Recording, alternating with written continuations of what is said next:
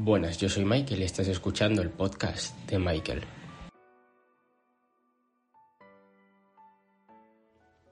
Muy buenas, ¿qué tal? ¿Cómo estáis en este miércoles 6 de abril aquí a las 5 de la tarde? Ya sabéis que siempre me podéis escuchar en iBox, Spotify, Anchor, Google Podcast, YouTube y en breve, solo aviso, este mes ya estaremos retransmitiéndolo en Twitch en directo, resubiéndolo a YouTube y también, ya sabéis, en las mismas plataformas que estas por ahora solo haremos los podcasts especiales, los que sean entrevistas eh, o de temas especiales, como va a haber este mes por lo menos tres por lo menos va a haber tres y serán los especiales vía vía telemática, ¿no? Que también se nos vea la cara y también les resubiremos, por supuesto, al término de solo podcast. Y ya sabéis, como siempre, cada lunes eh, vamos primero a informaros sobre el conflicto entre Rusia y Ucrania y también primero voy a informaros sobre un cambio. Ya sabéis que nosotros lo dividíamos por secciones y los lunes hemos decidido quitar, lunes y miércoles hemos decidido quitar la sección de nuevas tecnologías para dejarlas el viernes y incorporaremos la sección de deportes lunes y miércoles y el viernes dejaremos la de nuevas tecnologías. Así que vamos a seguir, bueno, mejor dicho, vamos a empezar y voy a informaros sobre el conflicto entre Rusia y Ucrania, Ucrania y Rusia. Estados Unidos proporciona a Ucrania equipos de protección contra las armas químicas. Estados Unidos está proporcionando a Ucrania equipos de protección que podrían desplegarse si Rusia utilizara armas químicas y biológicas, tal y como ha confirmado este martes un funcionario de la administración Biden. A ver, este cambio yo sí que no me lo esperaba mucho, que, le dieran protección contra las armas químicas. Yo creo que lo hacen un poco más por postureo esto, al fin y al cabo, los Estados Unidos, ¿no? Biden y demás, porque saben perfectamente que no le pueden ayudar de una forma directa, es decir, imaginarse que le envían cuatro bombas nucleares, ¿no? Por ejemplo. Esto podría suponer la tercera guerra mundial porque Rusia puede decir, oye, que es que ya le estáis ayudando básicamente, ¿qué vamos a hacer? Yo creo que lo hacen un poco por postureo porque al fin y al cabo tampoco envían gran cosa. Así que vamos a ver cómo evoluciona esto, pero esto cada vez va pintando peor. Estados Unidos impide a Rusia pagar a sus acreedores desde cuentas estadounidenses. Desde este lunes, Estados Unidos ya no permite a Rusia pagar a sus acreedores de deuda soberana desde las cuentas que el gobierno de Vladimir Putin mantiene abiertas en bancos estadounidenses, tal y como ha informado hoy AF, una fuente del Departamento del Tesoro. De esperar, obvio, Estados Unidos cuanto más pueda fastidiar a Rusia muchísimo mejor. Ya sabéis que desde la Guerra Fría se le tiene un poco de miedo, se le ha tomado como enemigo en vez de como aliado, ya no digo como aliado, sino como una indiferencia. Igual tendríamos que haber tratado como una indiferencia. No eres ni bueno ni malo, eres alguien indiferente, eres alguien normal y lo hemos tratado un poco como si fuera nuestro enemigo y esto al fin y al cabo eh, era de esperar que Estados Unidos siguiera tratándolo como si fuese un enemigo. Y seguimos. La OTAN celebrará mañana su primera reunión desde la matanza de Bucha. Los ministros de Exteriores de la OTAN abandonarán este miércoles la situación en Ucrania, en la que será la primera reunión de los aliados, desde que se conoció la masacre de civiles que tuvo lugar de las afueras de Kiev. A ver, esta matanza ha sido un poco bestial, la verdad, esta matanza no nos la esperábamos casi nadie, honestamente.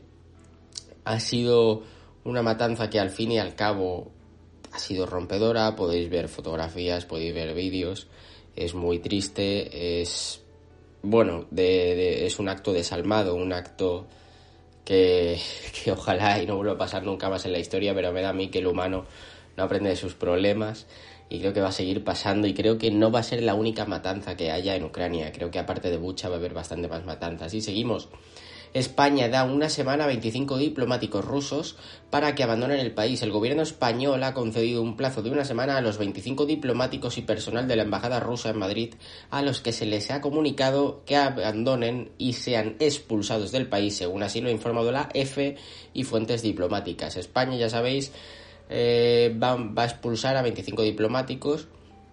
Me parece muy bien, al fin y al cabo, todo lo que todo lo que apoya a Rusia, que al fin y al cabo es todo lo contrario, lo que apoya a Occidente, a lo que apoya a España, pues no puedes estar aquí. Me parece algo más que lógico.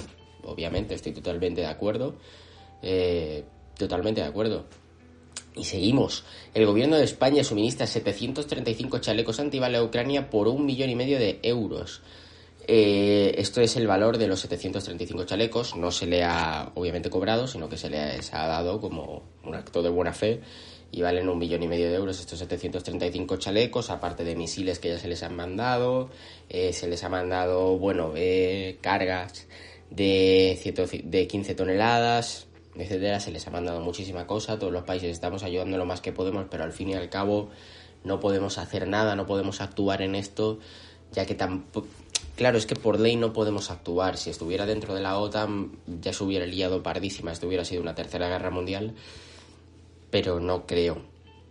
Ya sabéis que yo dije siempre que al 99% eh, no va a haber una tercera guerra mundial, ya que sería la destrucción del mundo tal y como lo conocemos y habría que comenzar prácticamente desde cero, desde el siglo pasado, y no creo que esto pase. Pero bueno, vamos a seguir. El Consejo de Ministros ha aprobado mediante el procedimiento de urgencia la contratación por un millón y medio de euros del suministro total eh, del suministro por un total, perdón, de 735 chalecos antibalas para la población ucraniana en respuesta a la petición hecha expresamente por las autoridades de este país. Tal y como he dicho, España ha cumplido con esto y lo ha enviado. Así que muy bien. Y seguimos. La OTAN espera una nueva ofensiva de Rusia centrada en el Donbass. La OTAN espera que Rusia realice una nueva ofensiva centrada en el Donbass, al este de Ucrania, una vez que Moscú se retire de los alrededores de Kiev y del norte de la antigua República Soviética y reagrupe sus tropas en la zona oriental del país. A ver, esto lo lleva diciendo un tiempo la OTAN. Es cierto que el Donbass es una zona estratégica mm, y siempre se van retirando hacia los alrededores de Kiev y puede ser que se reagrupe para entrar en la zona oriental del país, ya que es una zona bastante estratégica para controlar el paso y seguir o quedarse ahí. Eh, puede ser perfectamente y si lo consiguieran podría ser el, fin de Donbass tal y como lo conocemos y que fuera ya Rusia. Porque yo creo que, que, bueno, es cierto que están avanzando bastante las negociaciones, pero yo no creo que Rusia vaya a decir, perfecto, lo dejamos así, tú todo tu territorio y yo todo el mío. No creo, no creo, pero todo puede pasar. ¿eh? Todo puede pasar porque yo creo que Vladimir Putin ha calculado bastante mal.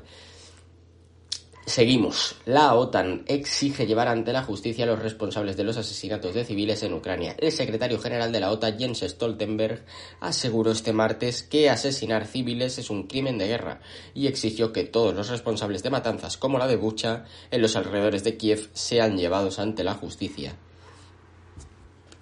A ver, voy a dar aquí mi pequeña opinión.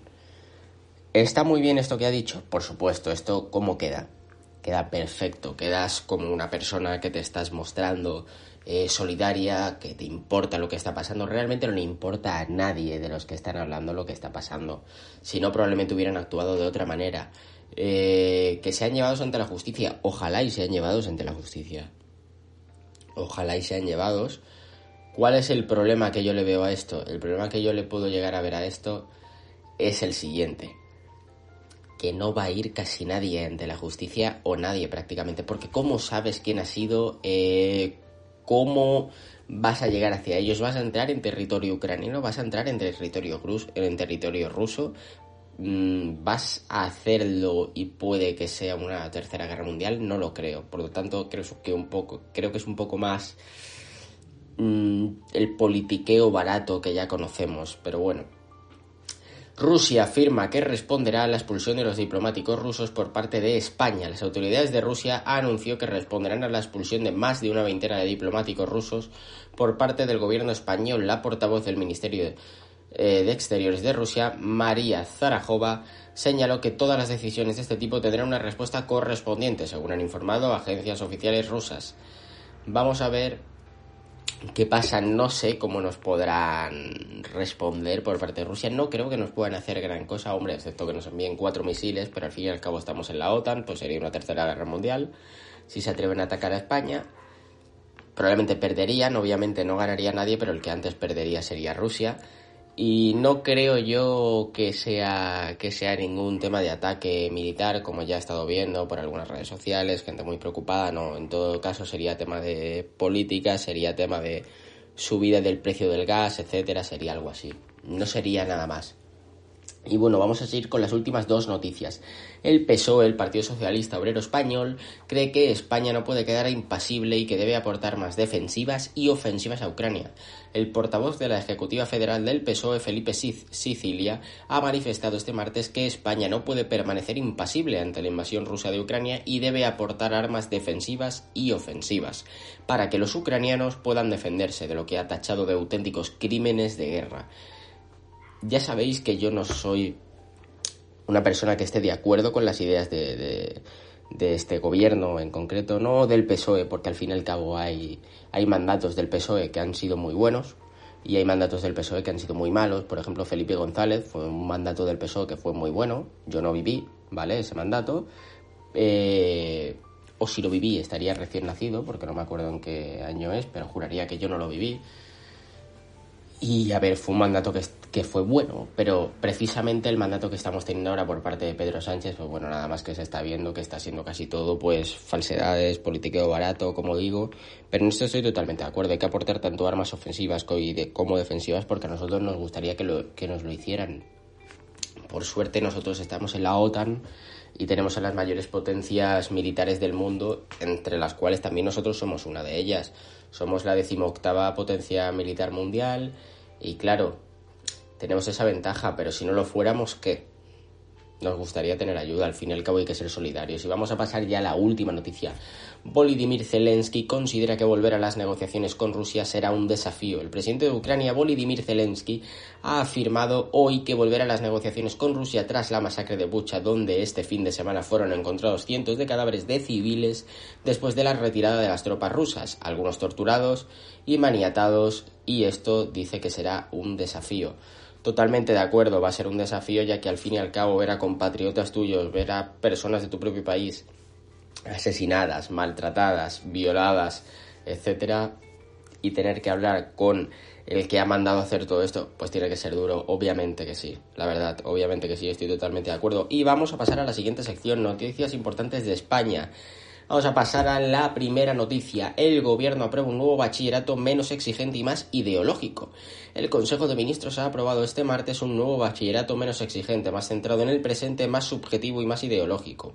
Por primera vez los alumnos van a poder obtener el título con suspenso, con uno y habrá una modalidad más fácil. Se consolida un modelo pedagógico donde los conocimientos y las actitudes están al mismo nivel. En Historia de España los profesores tendrán que enseñar las identidades nacionales, el comportamiento ecosocial, la memoria democrática o el proceso reformista y democratizador que emprendió la Segunda República pero pasarán por las puntillas los hechos históricos concretos y por todos los contenidos anteriores a la contemporaneidad. En lengua castellana y literatura, los críos, además de aprender eh, perdón. Además de aprender cosas, harán un uso ético y democrático del lenguaje en geografía. Se les enseñará a cuestionar modos de vida insostenibles y a adoptar hábitos de vida saludables en economía, dibujo o en matemáticas. Tendrán que hacer un consumo responsable en física y química. Deberán participar activamente en la construcción de una sociedad mejor. Estoy totalmente en contra de esto. Al fin y al cabo, ¿qué queremos hacer? Queremos hacer que, los críos, ¿no? Que los, que los chavalines, ¿no?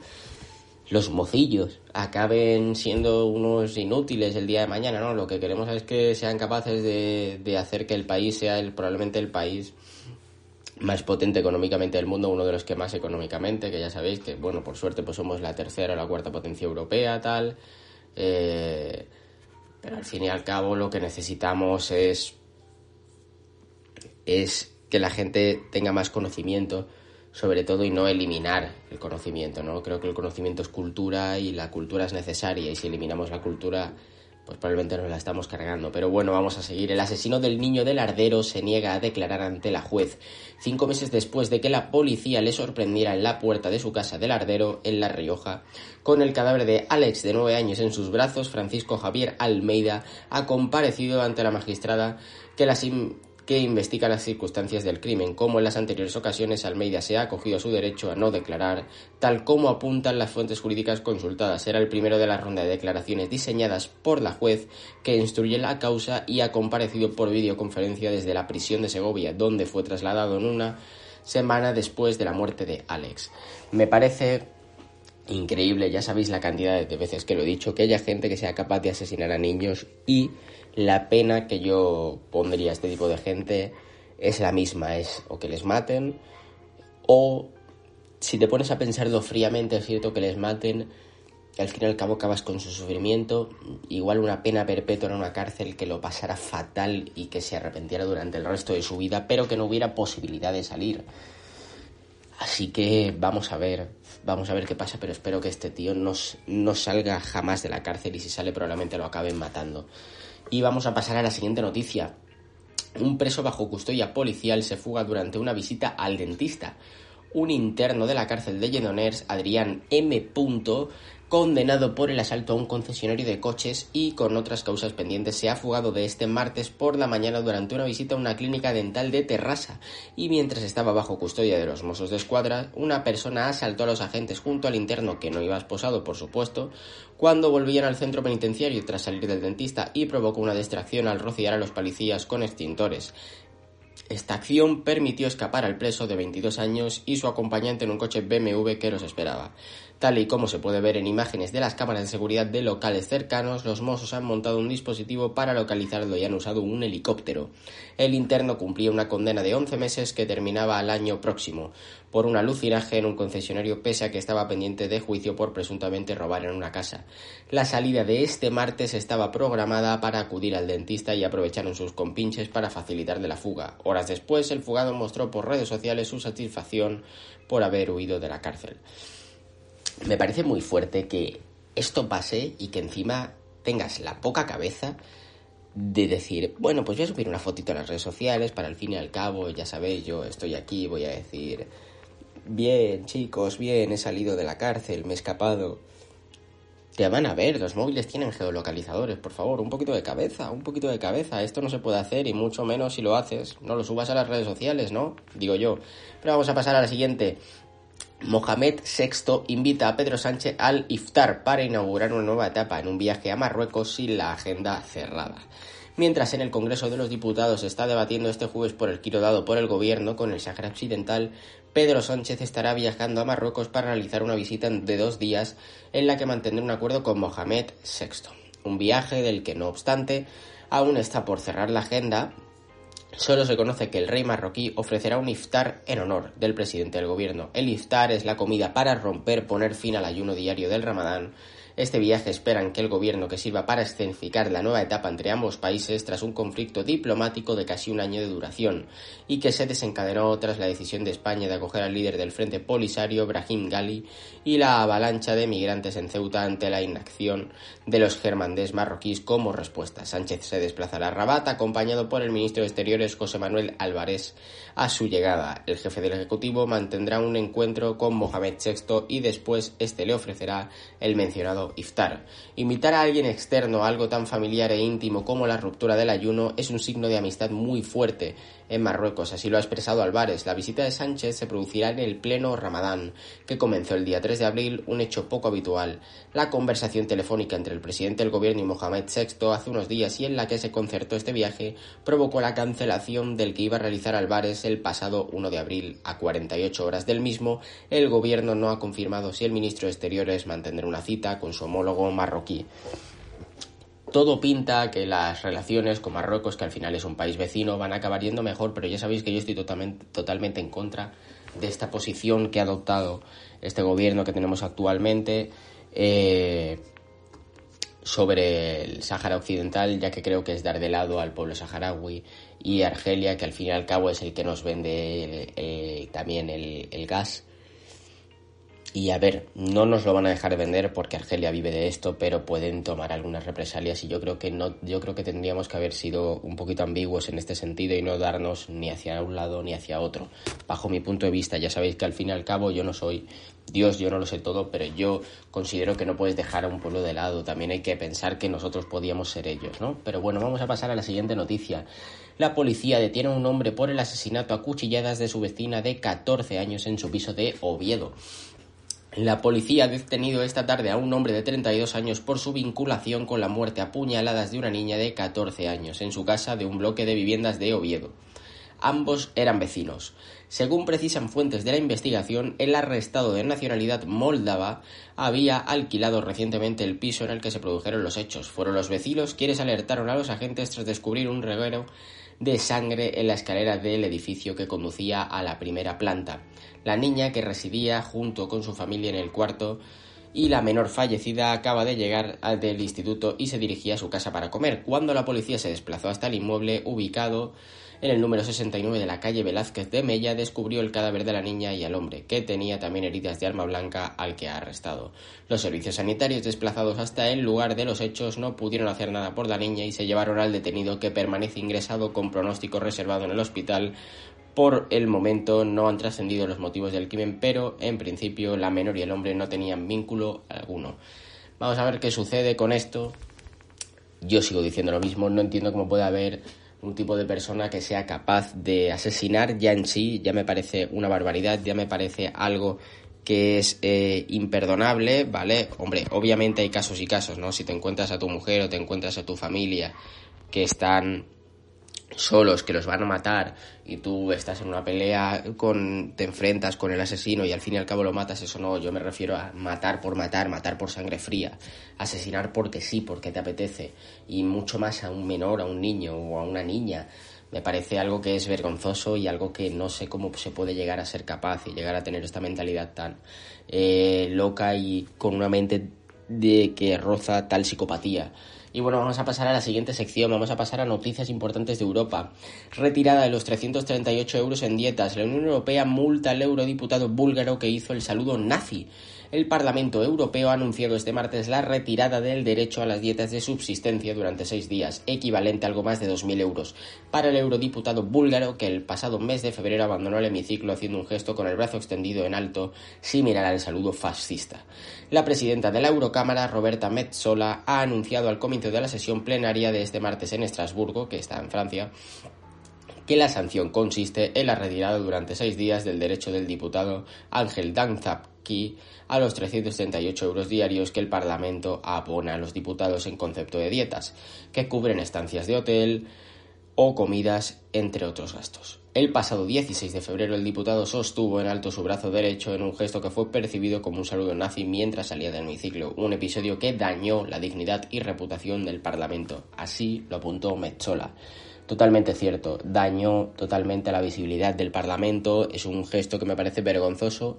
Y es lo que digo, hay al fin y al cabo una clara baja de políticos en Europa muy fuerte, demasiado bien funciona Europa, yo creo que es por la riqueza que tenemos económica al fin y al cabo, eh, pero demasiado bien funciona Europa para la cantidad de políticos que tenemos tan inexpertos y tan malos, la verdad. Mm, vamos a ver eh, cómo acaba esto, pero esto no tiene nada de buena pinta si seguimos así. Vamos a seguir.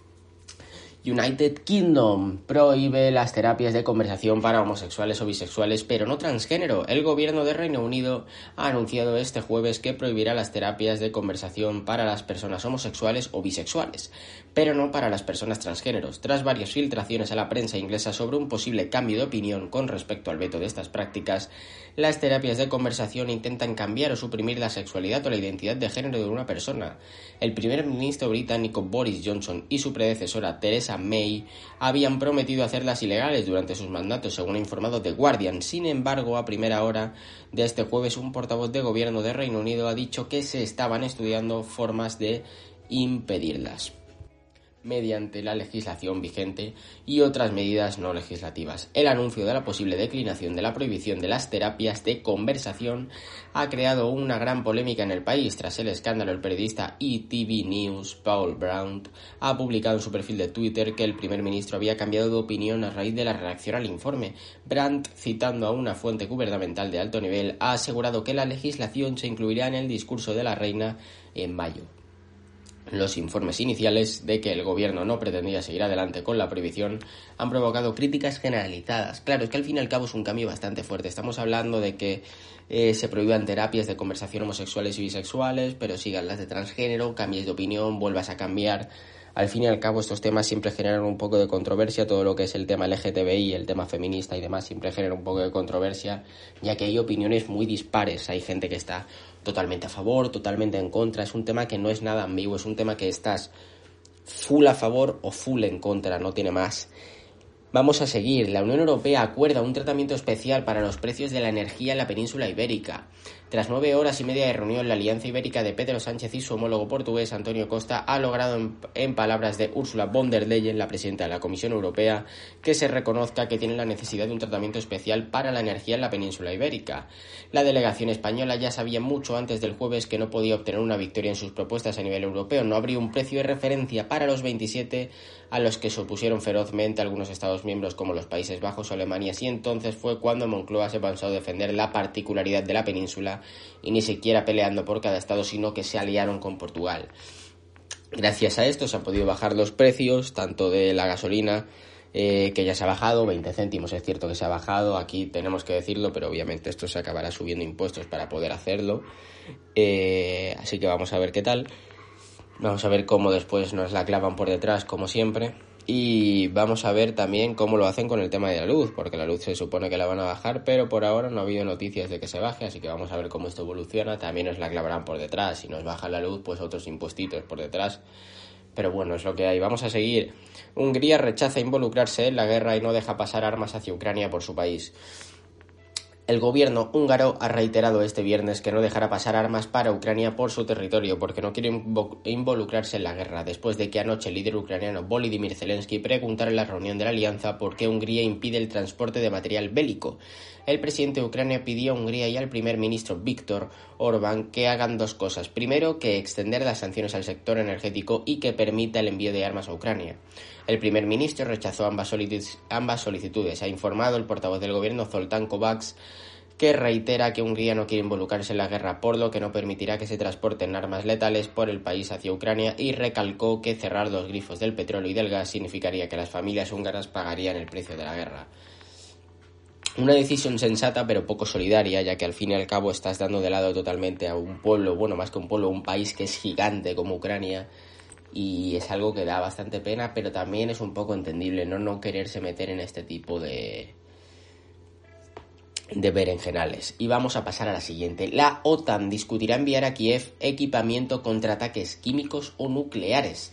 En la sede de la Alianza Atlántica, a las afueras de Bruselas, preocupa el aumento de la retórica nuclear por parte de Rusia y Jens Stoltenberg, secretario general de la organización. Ha pedido a Moscú que abandone ese discurso y ha asegurado que la OTAN tiene planes de defender a todos los aliados ante la amenaza nuclear. En esta línea, los líderes de la alianza discutirán este jueves en una cumbre extraordinaria en la que participará también el presidente norteamericano Joe Biden, del que yo estoy totalmente en contra de, de que ya esté gobernando porque está más quemado que un pan en el microondas y el envío de armas y de apoyo a Kiev contra ataques con armas químicas o nucleares. En la capital comunitaria hace algún tiempo que se viene hablando no solamente de la posibilidad de que Rusia utilice armas químicas en Ucrania, como ya se hizo en Siria, sino que también el riesgo de que el Kremlin pueda llegar a utilizar armas nucleares en el país en caso de verse. En una situación de debilidad, Stoltenberg ha avisado a Moscú de que el uso de cualquiera de ellas cambiaría totalmente la naturaleza del conflicto.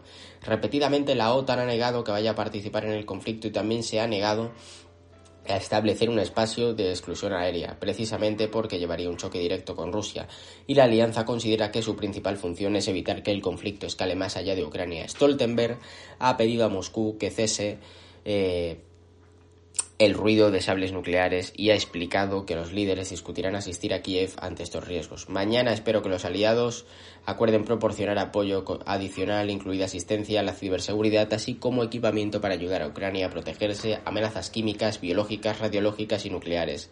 Así lo ha asegurado el secretario general.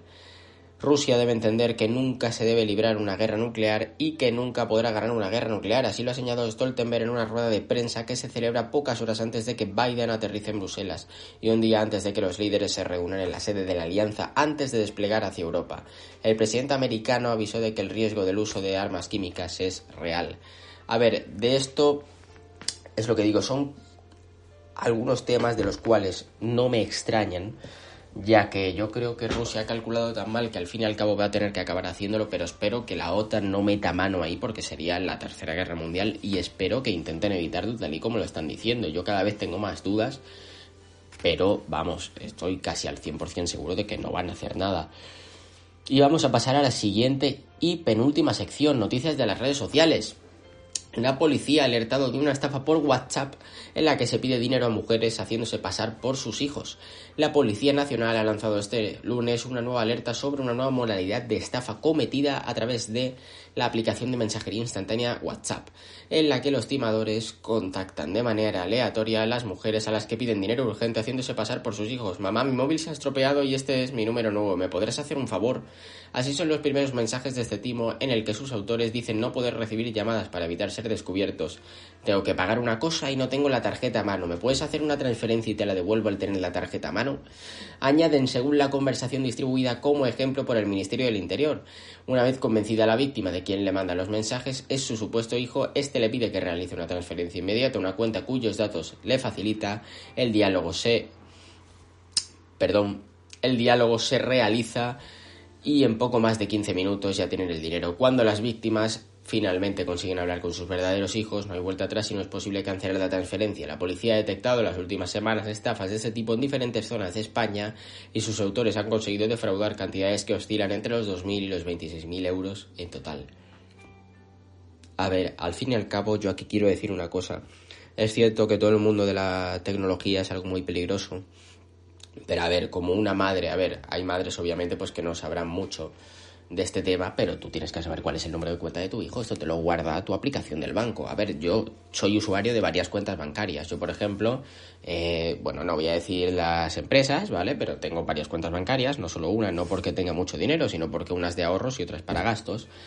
Y tú, cuando vas a hacer una transferencia por primera vez, te sale guardar para próximos envíos. Sí, ¿qué nombre quieres poner? Y tú pones hijo y entonces tú sabes qué número de cuenta es. ¿Cómo se lo envías a otro? No, digo yo. Claro, si no estás muy entendida, pues sí. Pero bueno, vamos a pasar a la siguiente noticia, que esta ha sido muy sonada. Elon Musk, ya sabéis, un ídolo, se hace con el 9,2% de Twitter. Con una cuenta con 80,2 millones de seguidores, Elon Musk, fundador y consejero delegado de Tesla, ya era uno de los amos de Twitter.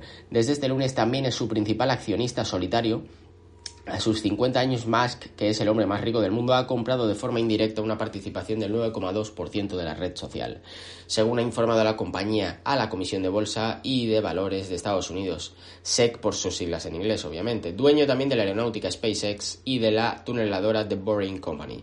Anuncia así su entrada en el accionario de la plataforma tecnológica una semana después de insinuar que barajaba aterrizar en el negocio de las redes sociales para ponerlo patas arriba. Ya pudimos ver un tuit que puso lo más como una encuesta en la que decían, ¿creéis que Twitter respeta la libertad eh, de expresión? Y con un 70 y pico por ciento de votos la gente decía no, y ahora toma un 9,2% el máximo accionista de Twitter, entonces va a empezar a tomar medidas muy serias y creo que lo va a llegar a cambiar y ya sabéis que yo soy bastante fan de Elon Musk y espero que lo pueda hacer.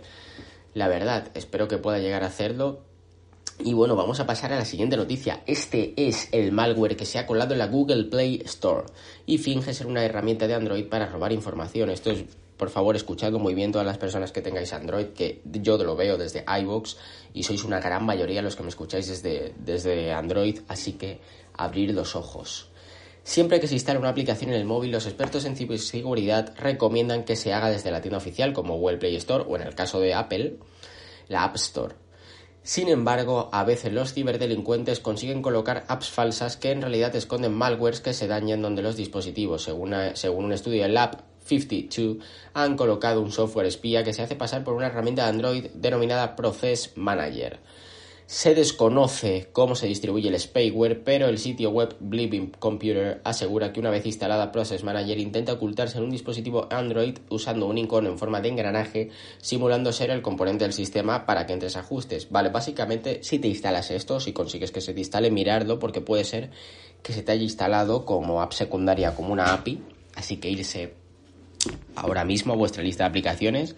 Mientras estáis escuchando el podcast, lo paráis si queréis y ahora seguís irse a ajustes, os vais a vuestras aplicaciones y mirar si tenéis Process Manager o algo que ponga spyware o algo, o algo muy raro que tenga un símbolo de un engranaje como el de ajustes. Si lo tenéis lo desinstaláis, si no os deja tenéis que formatear el teléfono rapidísimamente porque os están robando toda la información y diréis, no tengo nada importante. Seguro que tienes fotografías, seguro que tienes mensajes, seguro que tienes las cuentas del banco, seguro que tienes cualquier cosa importante. Algo tendrás 100% seguro. Y vamos a pasar a la última noticia de esta sección. El teclado de Google añade una varita mágica para que encuentres el emoji perfecto al momento. El teclado de Google Gboard ha añadido una nueva función para que los usuarios puedan relacionar una palabra con el emoticono que ellos quieran. El medio de comunicación Android Police ha podido probar esta novedad, pero aún está en la versión beta 11.5.06 427. A través de Gboard, los usuarios pueden cambiar sus palabras por emojis recomendados. Por ejemplo, si se escribe hola, el teclado te dará la opción rápida de cambiarlo por el emoticono de una, mano, de una mano haciendo el gesto de saludar o una persona con la mano levantada. Esta función que permitía intercambiar las palabras por dibujos pequeños facilitaba las conversaciones y las hacía más entretenidas. Ahora, el teclado ofrece la posibilidad de que los usuarios decidan qué emoticonos y dónde colocarlos a través de un icono de una varita mágica, en vez de tener que acceder a las carpetas con una cantidad interminable de emoticonos. Con esta función, Google pretende que sus usuarios tengan solo que escoger entre unos pocos. Al clicar sobre la varita, Gboard ofrece una pequeña lista de los emojis que más se adapten al mensaje escrito. En el caso de que los emoticonos que la varita mágica seleccione no sean los indicados, los usuarios siempre podrán volver a clicar para obtener otras alternativas o simplemente irse a la sección de emoticonos y seleccionar de uno mismo. Y ahora vamos a pasar a la sección de deportes, que simplemente tenemos dos noticias pero dos noticias muy importantes sobre la Champions. Manchester City versus Atlético de Madrid. Ya sabéis que yo soy del Atlético de Madrid. Manchester City 1, Atlético de Madrid 0. El partido en Manchester City ha logrado la victoria ante el Atlético de Madrid en el partido de ida de los octavos de final de la Liga de Campeones gracias a un tanto de Kevin De Bruyne en la segunda mitad, encontrando uno de los pocos agujeros que concedió la defensa rojiblanca a lo largo de todo el partido. Apenas 7 kilómetros separan Old Trafford de Edding Stadium, pero el abismo que existe entre el United y el City evitó que los colchoneros firmaran otra noche mágica en la ciudad de Manchester y cayeran ante el campeón inglés, que se llevó la victoria mínima gracias a la inspiración de Phil Foden y el olfato goleador de Kevin De Bruyne. Vamos a ver qué pasa, vamos a ver el partido de vuelta, cómo va, esperemos que ganemos, esperemos poder pasar, a, la siguiente fase. Esperemos que se le pueda que se le pueda ganar. Yo confío en el Atlético, ya sabéis, rojo y blanco hasta la muerte. Y vamos a seguir a la última noticia de la Champions también, Villarreal-Bayern. El Villarreal mide su ambición europea ante el todopoderoso Bayern. El Villarreal recibe la cerámica al Bayern de Múnich en la ida cuartos de final de Liga de Campeones, duelo en el que los castellonenses pondrán a prueba su ambición europea ante el siempre favorito equipo germano y llegar con opciones a la Alianza Arena, en su objetivo por disputar unas semifinales de Champions por segunda vez en su historia.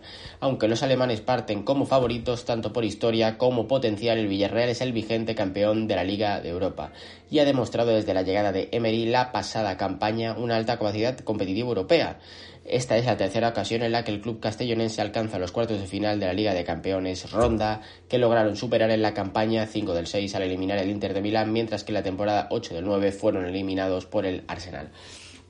Vamos a ver qué tal, vamos a ver cómo funciona esta Champions. Espero que si al menos no gana esta Champions el Atlético de Madrid, lo gane un club español, ya que al fin y al cabo es una grandeza para el país. Y bueno, vamos a ver qué tal, vamos a ver cómo evoluciona. Y chicos, ya sabéis, nos vemos el miércoles aquí a las 5 de la tarde. Y prepararse, que este mes se vienen cositas. Perdón, miércoles, que hoy es miércoles, perdonadme, nos vemos el viernes.